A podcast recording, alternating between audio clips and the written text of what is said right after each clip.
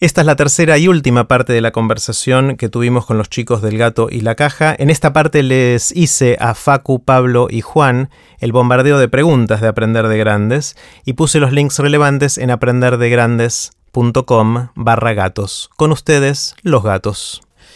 Eh, tengo ganas de hacerles varias preguntas cortitas. La respuesta puede ser corta, larga, puede ser colectiva, individual, lo que tengan ganas. Eh, y esto es la primera vez que lo hago así, así que de nuevo es un, experimento. Ah, bardiemos el podcast. Ahí, sí, vamos a... eh, una de las que, me gusta mucho hacer y, creo que, que, a ustedes les va a gustar también es qué opiniones tienen sobre el área que sea, eh, que creen que son distintas a las que tiene la mayoría de la gente. Es decir, ¿en qué creen que, tienen ideas que son originales si las comparamos con la mayoría, no sé si de la gente o del, quizás del entorno en, el cual es, eh, en los cuales se mueven ustedes? Em, lamentablemente sabemos que, no somos mayoría eh, por el presente. Yo creo que lo que sabemos es que se puede que se puede armar un sistema cooperativo. Todos, vos hablaste del dilema del prisionero y es hermoso. El dilema del prisionero es la, una vez que, que, entendimos dilema del prisionero y mezclamos eso con redes y apareció, apareció un mundo y apareció la simulación y apareció la idea de poner agentes teóricos a competir y ver que eh, en, una, en una abundancia de recursos como estamos llegando a tener, porque estamos llegando a un punto de la historia donde tenemos una abundancia para las necesidades básicas de las personas. Eh, vos sabés que un, sistema que evoluciona cooperativamente eh, logra que todos sus agentes estén mejor. Y creo que lamentablemente no hemos llegado al punto donde todos hacemos carne de esa idea y nos dedicamos a, tratar de darle al otro, entendiendo que la opción cooperativa por sobre la opción competitiva a largo plazo nos da un sistema que nos hace bien a todos. Vos en algún momento hablabas de gente que da y gente que recibe. Eh, creo que todos compartimos esta idea de que si fuéramos... E, el día que seamos más los que damos, nos vamos a dar cuenta porque eh, todo el sistema va, a estar cambiando. Y, ahora es un juego de proselitismo, de, convencer a, todo el que elige competir por sobredar que, que tal vez tenemos que ir por el juego de no suma cero, por, por, por la emergencia de, cosas distintas. Eh, y que e, es lindo porque cuando haces el modelado, eh, cuando se hace un, modelado de esos agentes, eh, se ve que los, competitivos empiezan a ser como segregados del sistema de a poquito. yo siempre me hago ilusiones con, eso, con que si uno genera una arquitectura humana alrededor y, esa cuestión vincular y se ocupa de, dar y de preocuparse porque los demás estén por lo menos tan bien como uno, tarde o temprano eso se contagia y tarde o temprano eso, eso tiene que ganarle al sistema completo, pero es un proceso y es un proceso en el cual uno espera que la mayoría se vaya... Esperamos ser cada vez más los que tomamos esa postura. Además, eh, medio que el vector va para, para ese lado. Si vos analizás la historia de, de, preocuparse por el otro, incluso desde antes del ser humano, hay como una, una se va pateando la frontera de la empatía, por llamarlo de alguna manera, y de ampliar el, área de, personas que, por las cuales estás preocupado. Al principio, bueno, hay, teorías genéticas de por qué, en lo que se llama King Selection, de que al principio te preocupaba solo lo que era tu familia, porque si te preocupabas por el otro que tenía tus genes, están sobreviviendo tus genes, digamos, es la teoría de supervivencia del gen. Después eso se amplía eh, a no solo tus familiares, sino tus aliados o tus amigos históricamente vemos que cada vez, eh, sobre todo, y eso es una cosa buena de Internet, al conocer la realidad del otro, si está pasando con alguien en China, que yo no, tengo idea, ahora si me mostrás que la está pasando mal, ya me preocupo más, si yo sé que la está pasando mal. Eh, el otro día veía una charla de un periodista, Robert Wright, que tiene una TED, eh, y el tipo decía que había que impulsar la imaginación moral. es un poco ponerse en los zapatos del otro, pero, pero posta, digamos. Imagínate cómo la está pasando alguien eh, y eso es ampliar eh, imaginariamente la frontera de la empatía. si te veo sufriendo es obvio que te voy a ayudar, o es, es mucho más obvio que si estás lejos y no te conozco, y, un poco el proceso y, ir hacia estos juegos de, de non-sum zero, eh, de no suma cero, es, eso, tratar de, de, expandir la imaginación moral para, para, para, ver que gente que no conocemos esté un poco mejor. Eh, ¿Qué les sorprende? ¿Qué, ¿Qué son las cosas que los asombran? Que ven por la calle y dicen, wow, esto está espectacular. ¿Qué es? Bueno, eso que te decía, eh, pasamos demasiado tiempo quizás. No, ¿cuánto, es, ¿Cuánto es demasiado tiempo? Mucho tiempo hablando sobre conciencia. Sobre todo porque ahora estamos laburando en un lugar en donde Enzo Tagliasucci eh, está todo, el- es, que es un investigador ahora del CONICET que labura en conciencia. Sí, tenemos un caldo donde viene Andrés, Sí. donde viene Andrés Riesnik, donde- Mariano Sigman. Eh, hay mucho, mucho físico, mucho tipo Hay en físicos conciencia. sueltos estudiando la conciencia y no- nos hace mucho daño y mucho bien esa gente. Y nada, eh, de- desde la pregunta más eh, que de vuelta está en el campo de lo agradable, dentro del campo semántico que venimos manejando en esta conversación, que es qué es la conciencia, dónde sale, si tiene sentido la pregunta, si algún día la vamos a resolver, hasta estudiar el- el- la mente de manera más útil, saber cuáles son nuestros sesgos, que eso es básicamente lo que, lo que nos interesa en términos de, investigación en esos tres círculos que te mencionaba Juan.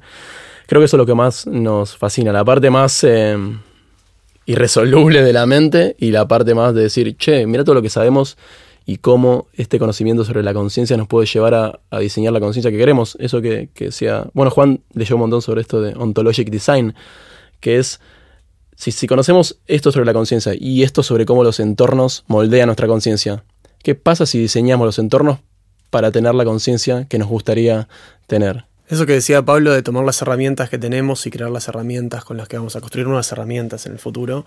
eh, Parece una canción de Drexler lo que acaba de decir. más o menos, Nos pero vamos a Drexler. hablando de objetos. Drexler es, es- es- es música que suena mucho en la Sí. oficina. Hablale de nosotros, Jerry.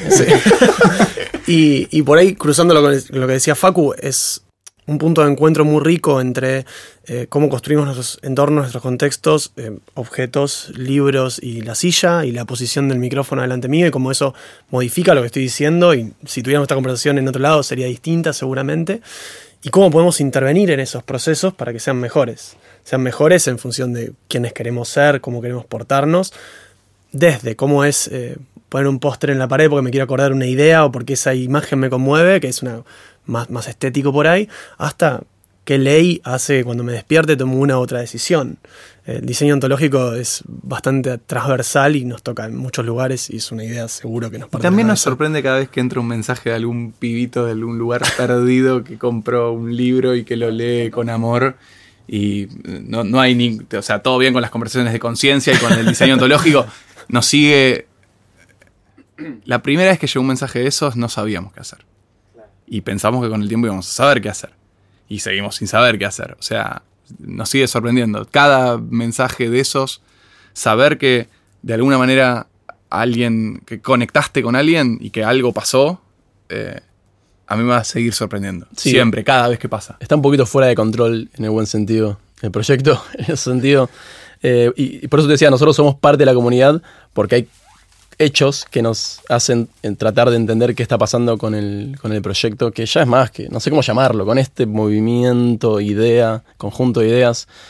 Y, nada, te llega un mensaje de estos y decís, ok, yo no sabía que esto estaba ahí, allá, que este chico estaba leyéndonos. Y son, todos elementos que nos ayudan a entender a nosotros mismos de qué se trata todo esto. Está genial. Eh, ustedes están escribiendo, editando, produciendo libros. Eh, ¿Cuáles son los libros que a ustedes los, los impactaron, los formaron, hicieron que llegaran a ser hoy quienes son? A mí me gusta. eh, cuando, cuando yo siempre escucho esa pregunta en, en el podcast, y yo pensé cuál era el. Tengo muchos, pero ¿cuál fue el primero? ¿De cuál me acuerdo del primero? Yo leía mucho de las historias de Sherlock Holmes, del chico, Ajá, mira.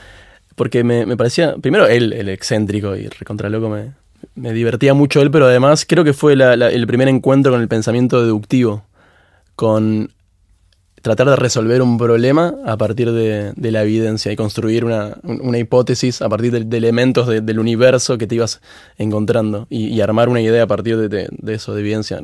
No sé, no lo pensé así de chico, pero eh, lo primero que pensé en esa pregunta en retrospectiva fue, qué loco, qué loco cómo estaba...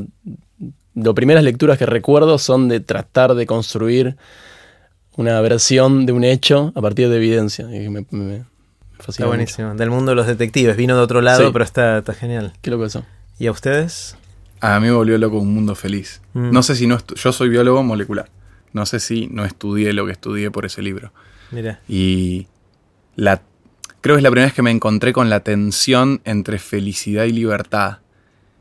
Y y creo que tardé un montón de años en, en que se asentara eso y ahora no puedo dejar de verlo, no puedo dejar de ver una tensión entre felicidad, felicidad entendida como, como bienestar, no como, como realización personal, digo, felicidad en su sentido más, eh, más presente, más, más inmediato. Eh, y, nunca dejó de sorprenderme la idea de que estaban todos los personajes, todas las personas estaban organizadas de manera que eran, eran innegablemente felices, muchos de ellos, dentro de la noción de felicidad que habían construido. Eh, y creo que algo se rompió adentro mío, o se armó, no estoy seguro, pero eh, fue fantástico y sigue siendo fantástico. Me gusta lo sofisticado de tu respuesta. ¿Viste? El, el mío buscando a Wally.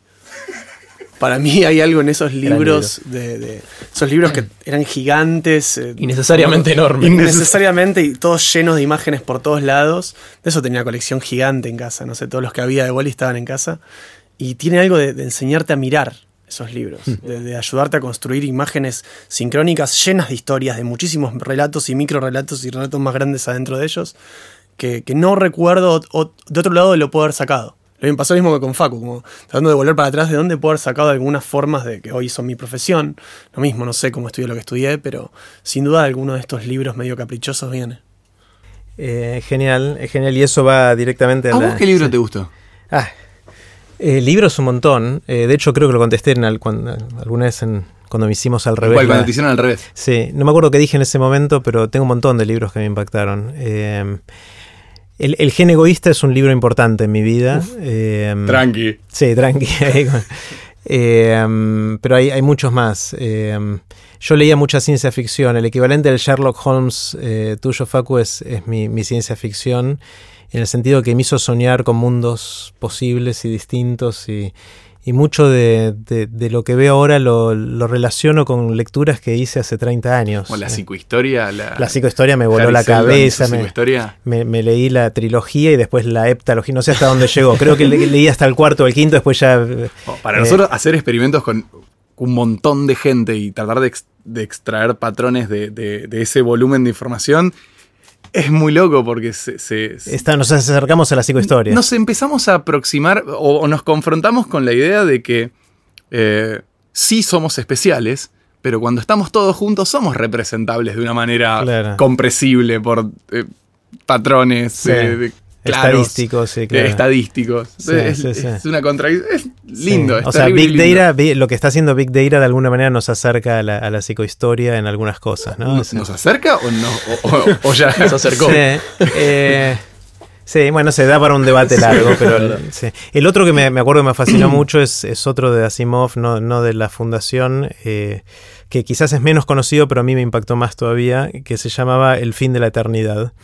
Te escuché. Eh, sí, que, es un libro que, a mí me impactó mucho y bueno, ya, lo he comentado en otros, en otros momentos que, es muy, muy especial. El, bache de futuro que no podemos predecir. Exactamente, exactamente. Y ahí había un mezclado una historia de amor imposible, o sea, había de, todos los ingredientes y, me, impactó mucho, lo leí como cuatro o cinco veces. Y Darta también, yendo a, otros ámbitos del desarrollo de, una persona, también me, me sigue impactando al día de hoy. Eh, y eso me lleva naturalmente a la próxima pregunta que tiene que ver con, cómo nos nace la pasión. Esto es algo que, vengo explorando mucho, eh, que me sembró la, semilla Emiliano Chamorro cuando tuvimos la conversación acá con él, que él dice, esencialmente lo que dijo es, mira, en la educación lo único importante, lo único importante con los chicos especialmente, es hacerles crecer interés genuino de largo plazo por cosas porque todo el aprendizaje de contenidos, de capacidades, todo eso lo van a, eh, si una vez que tienen el interés lo van a hacer. O sea, los recursos ya están en distintos lugares eh, y si no tenés interés por más recursos que pongas, no va. Entonces me interesa mucho explorar cómo les nació a ustedes la fascinación que tienen por lo que tienen. Algunas cosas con Wally y con Sherlock Holmes ya me fueron contando. Pero me interesa mucho eso y después dar la vuelta y pensar juntos cómo es que se le puede sembrar o ayudar a alguien a desarrollar su propio interés de largo plazo en algo, su pasión. Primero, eh, se me ocurrió conectar el podcast de Emi con el de Mariano, porque Mariano habla de, una cosa fundamental para el aprendizaje, es la motivación, en términos de dopamina, ne- neuroquímicos. Y si y Emi, y Emi habla de que la motivación está en el, en el propósito de alguna manera, o en, ¿cómo lo describiste? En- Eh, sentir interés de largo plazo De por largo algo, generar una pasión por algo. entonces es como si uno conecta los dos puntos. Es muy difícil que alguien quiera aprender algo si no hay un, un interés a largo plazo. Exactamente. Y si sí tiene el interés, tarde o temprano lo va a aprender y se Sí. va a dar mania para aprenderlo Exacto. como sea, a veces a pesar de quién sea el profe de turno. digamos, eh, ¿Y cómo, qué, qué otras insights o ideas tienen de cómo a ustedes les surgió la pasión o cómo creen que a otros les puede surgir? La verdad que no, no sabría responderlo a nivel personal, porque, bueno, un millón de personas, docentes, gente fantástica, hay un montón que te contagia y te da ganas de hacer cosas, aunque no sabes ni bien por qué. Pero en cuanto a cómo hacerlo para, para adelante y cómo i- modificar de alguna forma, eh, no sé si la educación o, la instancia de, de generación de pasión, yo creo que tiene mucho más que ver con brindar posibilidades, con generar un contexto en donde se puedan probar más cosas, más rápido, más ideas. eh, no tanto enfocado en el éxito de esas ideas, sino en la experiencia, que eventualmente uno da con algo que le gusta, con la motivación correcta y con el estímulo constante y supongo que debe haber alguna función de un maestro que deben saber muy bien las cosas que hacen y cómo se motiva un chico, pero si no puedes probar un montón de cosas, eh, no vas a desarrollar eso. Y creo que en gran medida eso viene por el lado de la igualdad o de equidad por lo menos y que todos tengamos un poco más de oportunidades parejas. Además tiene, es como que estamos muy sujetos al, feedback loop, al, a al reestímulo, digo, a, la respuesta, a, a cómo responde el mundo ante lo que hacemos. Creo que nosotros particularmente, eh, nosotros laburamos en un estado de motivación altísimo. Yo, yo me levanto todos los días con ganas de hacer lo que hago. Y eso tiene que ver con hacer algo, impactar el mundo y ver que el mundo me responde que de alguna manera eh, algo cambió, aunque sea un poquitito, pero algo pasó. eh, algo es distinto de cuando. De, de- de antes que lo intentara. Hablamos de reclamar agencia. Hablamos, Mucho hablamos mucho de reclamar agencia, digo, de lo que uno hace cuando se hace ilusiones y cuando piensa que puede cambiar el mundo. Y, es una idea que eh, nos la han destruido por, por- oh, los soñadores que piensan que pueden cambiar el mundo. ¿Y cómo pensás que cambia el mundo? El cambia el mundo por- porque habemos personas que elegimos pensar que lo vamos a hacer y lo intentamos. Y si no anda, uno de nosotros lo va a terminar logrando. Eh, creo que nosotros atravesamos el, pasaje primero de ser, eh, no quiero decir alumnos, muy buenos estudiantes de, de tratar de aprender cosas y, tener figuras que nos han, eh, nos han dado una señal de que estábamos haciendo las cosas bien o las cosas mal. Hoy nos rodeamos de gente que sabe más que nosotros y que nos da una señal de, si lo que hicimos es correcto o incorrecto y, cómo mejorarlo. Sí, son nuestros fusibles. Nuestro contexto son las personas que creemos mucho mejores que nosotros, que si le estamos pifiando en un momento nos lo van a decir, porque nosotros no nos vamos a dar cuenta porque ellos son mejores. Es- Te, te rodeas de esas dos, de esas dos estímulos, de, de, de quién aprendes y, y cómo te refuerza lo que vos aprendiste y a quién le tratás de dar algo y cómo te responde ante eso que, que vos le das. Y eso a nosotros nos mantiene absolutamente motivados. Y estoy seguro que, que a mucha gente la, la mantiene motivada la idea de que hace algo que tiene significado y que impacta el mundo y que el mundo que ve, el mundo que le devuelven no es el mismo que veía antes porque reclamó agencia, porque hizo algo que cambió algo. Entonces, eh, vamos a tener que buscar la forma Está de, bueno, de sentir reclamó eso. agencia. Me gusta una frase que si vas y la así fuera de contexto, la gente se pone visca. Porque no- que si reclamó agencia. O sea, Yo quiero ser la agente. El universo no, está yo la- ahí. La, entiendo, en- eh, pero está bueno de. Por, por ahí eh, ahí hay un desafío de diseño, ¿no? De ver si. Toma, si- si es anda a el- buscarlo. y ahí lo miro Juan. Eh, y es. Eh, reclamó agencia, o sea, es algo que si vas a un colegio y le dices a los chicos, chicos tienen que reclamar agencia, o sea, eh, Vamos, o sea, tenemos que pensar, alto. hay que, está bueno, hay que pensar cómo instalar esta idea de hacerse cargo, esencialmente. Absolutamente. Eh, de una manera que se pueda comunicar como, una, como un valor casi, ¿no? Y, pero es una mezcla de lo que hablábamos antes, es una mezcla de, de entender que el mundo es como es porque alguien lo hizo antes que nosotros. Muchos aliens, sí. pero- Muchos eh, a lo largo de la historia y que eso es un status quo que puede cambiar y no tenemos por qué aceptar las cosas como son. Podemos cuestionarlas hasta eventualmente si algo se cae y es mejor, la nueva idea es mejor que la anterior, tratar de reemplazarlo. no sé si una mejor forma de decir lo que reclama la agencia. Y no, tenés un universo que tiene sus constraints, que tiene su- su- sus elementos que no, nadie, ninguna conciencia eligió, pero también estamos nosotros, digamos. Y reclamar agencias es decir, ok, somos agentes, somos seres conscientes dentro de un mundo eh, en donde podemos tomar algún tipo de decisión en mayor o menor medida. Entonces, bueno, ya que estamos acá, vamos a estar de paso por, por los años que estemos, veamos qué tipo de, de- de significado puede tener nuestra agencia en ese, en ese instante de, de universo que tuvo que ver con que nosotros tengamos subjetividad. Eh, seguramente lo que ustedes hacen es algo que no está en, en la guía del estudiante o en la guía de los trabajos posibles del futuro. Sí, mi mamá dice exactamente eso. Eso, claro. Con lo cual, eh, sin querer parecerme a tu mamá, eh, Ana, ya que me diste el pie. Eh, sí, siempre hago esta pregunta, ¿no? De si, si alguien los despertara a las 3 de la mañana, los sacudiera y les preguntara, che, ¿de qué trabajan? ¿Qué dirían? Esa es la, creo que es la más difícil de todas. Y, y si sale algo de hoy, mi mamá va a estar muy contenta de vuelta porque no sé si, si tenemos una respuesta para eso. Tiene que ver un poco con lo que estábamos diciendo antes, que hacemos cosas. Y creo que lo que somos expresa más eh, a partir de lo que hacemos. Pero creo que una de las cosas que, que hacemos es eh, darle fitness a ideas. Fitness entendido no como eh, el, gym, sino como fitness en... Nosotros venimos de la biología, hay un concepto que se llama fitness en evolución que tiene que ver... eh, que creo que era la multiplicación entre la sobrevida de, de, Y la de un bicho o de un gen y creo que de un... de un- creo que se, se analiza... Sobrevida por capacidad, Sí. por capacidad reproductiva. De la unidad de, de- de evolución que vos quieras elegir. Sobrevida por capacidad reproductiva. Creo que se puede hacer eso con las ideas. Eh, creo que hay, y esto volviendo a, a la moral, creo que hay ideas mejores que otras. Eh, creo que quedó claro cuáles nos parecen eh, las mejores ideas. Y una de las cosas que no sé si logramos, pero que sí intentamos todo el tiempo es darle fitness, darle más sobrevida y que se repliquen las ideas que nos parecen importantes que, que se compartir, digamos. A mí me, me gusta. de- un día llegamos a la conclusión de que en el fondo hacíamos prensa epistémica. Eh, lo único que decíamos es. eh, ah, están to- dadas todas las condiciones eh, de todo el clima de época para estar haciendo las cosas radicalmente mejor. Convenzamos a un montón de personas de ese sueño porque si somos suficientes lo podemos ir a buscar.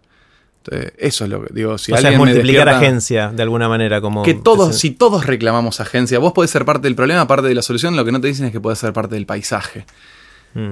Eh, si todos reclamamos eh, hacer, y creo que ahí Facu dijo algo, hacemos cosas, creo que hacer cosas ya es en sí mismo eh, mostrar que, que podés hacer, creo que incita a otros a, a hacer. Invitarlos a hacer, ca- capaz que es todavía más, pero tratar de convencerlos de que si todos hacemos, las cosas pueden ser radicalmente mejores, yo no, me imagino un sentido de agencia más grande que el de muchas personas puestas de acuerdo, eh, yendo a buscar un, objetivo grande como es eh, abrazar un, paradigma fantástico que tratamos ahí nomás y es estirar la mano y agarrarlo. Eh, no sé si al- algún otro comentario de esto. No, creo que hay una, diferencia grande entre el, hacer cosas del mundo del arte, que a veces tiene que ver con expresarse o con algo medio catártico relacionado al ego, con, con el hacer del contexto y el hacer del colectivo, que es algo que nos parece muy importante y que no, sé si dijimos lo suficiente, que es... eh, nuestro proyecto es colectivo, es horizontal, es colaborativo y casi todo lo que sucede, seguro las cosas grandes, los libros de los que podemos hablar, los eventos, tienen que ver con un montón de personas que tiran para el mismo lado. Y despertar de la mañana, eh, a veces no, no sabes muy bien qué vas a hacer, pero sí tenés en claro las reglas y con quién. Y eso hace las cosas mucho más fáciles. Mm. Bueno, no sé cómo se sentirán sus madres después de esto, pero eh, Eh, Mi mamá estaba muy confundida al principio, creo que ahora, no sé si se, se, se cansó o empezó a sentir lo mismo que yo, que no sé explicarlo bien, pero que y se algo estamos haciendo. dijo, claro. Sí, sí. La- pa- parece La que la pasa bien, así que está todo bien. Sí, Eh, yo dije que el- por ahí fui, llegué 30 años para ser, haber sido gato, pero no para serlo ahora, obviamente. Eh, ¿Cómo hago para ser gato? ¿En qué consiste ser gato? ¿Yo o la gente que nos está escuchando? Perdón, vos escribís una nota cuando quieras. Te invitamos al aire. Me da Sí, fiaca escribir. Ja. Em, ¿Qué hago si no sé escribir? Estoy- creo que hacer, ojo, pero hacer estoy- esto es. Sí, Sí, digo, está. es que ni siquiera. eh, Algo, algo que nos. Que, que abrazamos con, con mucha ilusión últimamente es esta idea de que no hace falta ser gato. Digo, gato es un paraguas o es, o es esto, o es una camiseta que, que usamos en este momento porque es la que amamos, pero eh, ya estamos en. ya estás en el mismo lugar que estamos nosotros porque tenés premisas absolutamente compatibles y tus acciones hablan de tus premisas. Entonces, no tendría que hacer nada. Tenés que Ahora, en realidad estoy preguntando, yo me siento gato en el si fondo. otra persona tiene que hacer algo, sí, tiene que siento- encontrar la forma de...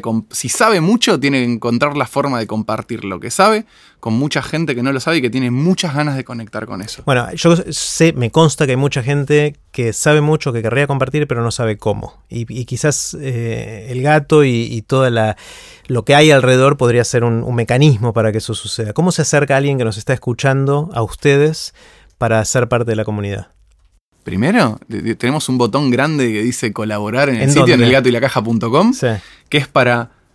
eh, para expresarle a, a- a todos estos profesionales que, que si aman lo que hacen y tienen ganas de compartirlo, nosotros eh, atravesamos un proceso muy grande con cada nota, que es acompañar al autor en, en- en que se vincule con el que lee. Entonces, y eso, eso son notas que escriben y ustedes difunden por las redes sociales, por el Nosotros- sitio, por el- ¿cómo, dónde- ¿cómo es la infraestructura? Uy, hoy la infraestructura es rara. Tenemos el, el sitio que es el lugar donde se nuclean las notas, que son entre 2.000 y 4.000 o 5.000 palabras, dependiendo. de- de- siempre decimos que la nota dura lo que tiene que durar eh, y que eh, hay un... un, eh, hoy tenemos un, un tono mucho más amplio y mucho más diverso del que, del que teníamos al principio, simplemente porque al principio escribíamos menos personas y ahora escriben más. Pero atravesamos toda la edición de la nota, que a cada autor no se lo deja solo, sino que vos mandás tu borrador, que es un punteíto de, de lo que querés hablar, construimos juntos una historia. la- ¿Viste cuando entrenás un orador? Que viene con una idea que es difusa y lo ayudás a, a colapsar esa idea y a darle un ritmo y a darle una narrativa. Nosotros atravesamos eso con cada persona que escribe, que tal vez sabe muchísimo de un tema y que eh, puede salir algo muy lindo de laburar y nosotros laburamos palo a palo con, cada escritor en, cada nota y en el proceso y en el trayecto. Eh, entonces, eh, lo, que más queremos es que, se animen a compartir y a dar ese primer. A tirar esa primera piedra que es mandar un mail. O si no, mandan un mail a miau arroba y lo recibimos nosotros. Miau, arroba, el gato y la. Tomen nota. Miau, arroba, el gato y la caja.com. Entonces, cualquiera que tenga ganas de comunicar este tipo de cosas Totalmente. eh, y no Pero hay de todo, hay científicos, hay artistas, porque puede ser escribir una nota, pero puede ser, digo, puede ser un científico. El otro día nos escribió una, te estoy editando una nota sobre derecho espacial, fantástica, un pibe que es abogado, y, de golpe me encuentro preguntándome de quién es la luna. Entonces, eh, interesante, ¿eh? Ojo ahí. Además, cada uno que la prometió, ahora se armó un quilombo, Ahora cada romántico. Hay, hay- hay un tema, hay un tema con los románticos. Eh, pero también pueden ser, eh, pueden ser eh, personas que sean digo, artistas. Juan está nu- ha nucleado una cantidad de artistas que lo lindo es ver cómo la ciencia ahora es la musa para que los artistas se expresen. Hemos hecho cosas con, con ilustradores de, de tomar un solo tema o, o 30 días y 30 temas. Entonces no está cerrado a científicos, está cerrado a personas que quieran dar algo que tienen, que quieran desapropiarse de algo y compartirlo con otras personas. Gente inquieta. Está perfecto. Eso, eso es como participar del lado de los que sienten que tienen algo para decir y le gustaría canalizarlo. ¿Cómo participar para los que no tenemos algo para decir, pero queremos ser parte de esto? Queremos colaborar, ser voluntarios, queremos contactarnos, informarnos. Eh, es ir al sitio y hacer qué ahí. Eh, hoy tenemos sitio, redes sociales y, el contacto es absolutamente directo. Lo, único que, que uno hace para ser parte de eso es incorporarlo a su vida. Es seguir en Twitter o seguir en Facebook o comentar una nota y, tener una noción clara de que eso que comenta ot- otro montón de gente lo lee. No son botellas que se tiran al mar y se pierden. Entonces, la forma de participar es participando. Y nada más. No, no, lo, lo lindo es que no hay, no hay mucho más que eso. Después, eh, cada vez que sale una actividad eh, eh, interesante, divertida y la podemos abrir, eh, siempre lo publicamos. Entonces, es simplemente estar al, al tanto en las redes sociales para recibir esas, es- esa información. y coparse cuando aparecen esas cosas. Coparse Sí, cuando sí. aparece un evento o cuando aparece un- esto, un datatón donde tenemos que subir eh, seis bolsas de, de planillas y nos pasamos la tarde hablando de... Eran como los votos las bolsas, había que cuidar esas bolsas. Había que cuidar esa No- bolsa. No, tenés un experimento con 10.000 personas Claro. todos los días. Se me ocurre que, hay- que puede haber otra manera de, de colaborar, quizás está dentro de las que, que ya dijeron, pero esto de, de querer eh, ser persuasivo para cambiar las normas eh, requiere de militancia. Militancia en el sentido de gente que comparta este, esta, esta visión, este, esta misión de que tienen ustedes o, o las ganas de que esto suceda y que lo puede hacer quizás desde otros lugares, no necesariamente eh, a través del sitio, el- las redes sociales, los libros, la- la- las fiestas, los datatones o lo que fuera, sino alguien que está en el gobierno de no sé qué municipalidad en algún lugar y que tiene que tomar una decisión y se pregunta cómo hago para tomar esta decisión bien informado. Si alguien está en esa situación, eh, ¿ustedes los, puede, los pueden ayudar? Lo vamos a intentar. Sí. Tenemos, un- tenemos ideas eh, más eh, institucionales para... Nos encantaría que, que existiera un, un organismo que, que hiciera eso. Eh, hoy no existe, hoy, hoy somos nosotros, más que nosotros, este ecosistema. Yo, si vos me escribís eso, te voy a decir quién es el que, te, el que sabe hacer eso, porque probablemente... eh, o voy a hacer todo lo posible para conocerlo. Claro. Creo que esa es la, es la forma. Es un poco artesanal por ahora, lamentablemente, pero en Pues algún se me ocurre, se me ocurre que, que si vamos en esa dirección, comparto totalmente el objetivo, habría que hacérsela fácil a la gente que tiene que tomar estas decisiones, pero no sabe cómo utilizar esta, esta lente, ¿no? Este, esta forma de ver el mundo que te da una herramienta muy clara que te da cierta confianza que estás tomando la mejor decisión.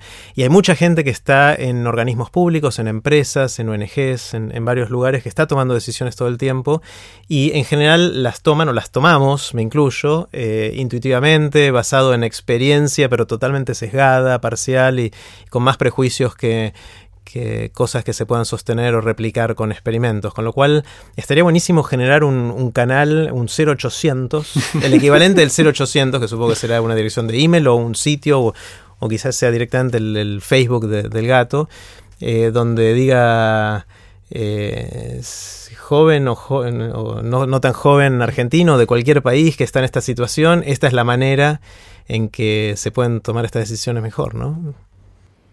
Nosotros, por lo menos, eh, me toca repetir lo que dijo Facu, que es, conocemos mucha gente que sabe muchísimo. Si alguien, si al- alguien en un puesto político quiere tomar mejor una decisión, que nos escriba. No hemos tenido que sistematizar esto porque no nos han escrito mucho. Ojalá nos escriban suficientes políticos para que tengamos que armar algún sistema de administración y de contacto entre políticos y científicos. Sorprendentemente no, no nos ha pasado hasta ahora, no nos han llovido los mails de tomadores de decisiones desesperados por encontrar eh, científicos idóneos para acompañarlos en la decisión. Es, es el sueño que pase. Bueno, No- no les, les tiro una, les tiro una para pensar. Dale. Eh, y con esto vamos a cerrar. Eh, uno, como dije, uno de los temas que más me obsesionan es el del tránsito por distintas razones. Eh, y es un, un problema complejo en el cual estamos en el equilibrio malo de teoría de juego social. Tenía otro nombre, creo. Pero... Anomia. No, no, no. Antes lo había llamado Ah. diferente. Sí, choto, el equilibrio choto. Eh, el equilibrio choto de, de teoría de juego social en el cual nos perjudicamos todos y todos querríamos que fuera mejor, pero nadie está dispuesto a pagar el... Bueno, si uno piensa eso como un sistema y tiene un montón de cosas que podría hacer, desde hacer una campaña educativa, cambiar la señalización, cambiar el sistema de multas, eh, fomentar que se viaje de una manera o de la otra, o sea, desde el punto de vista del Estado, que tiene un montón de recursos, uno podría preguntarse, si uno quiere cambiar esto, ¿cuál es la, el mejor... ¿Cuál es la mejor política pública? ¿Cuál es la- la- el mejor juego de decisiones, el conjunto de decisiones que podemos tomar para que favorezca salir de ese equilibrio choto y ir a un equilibrio que esté copado?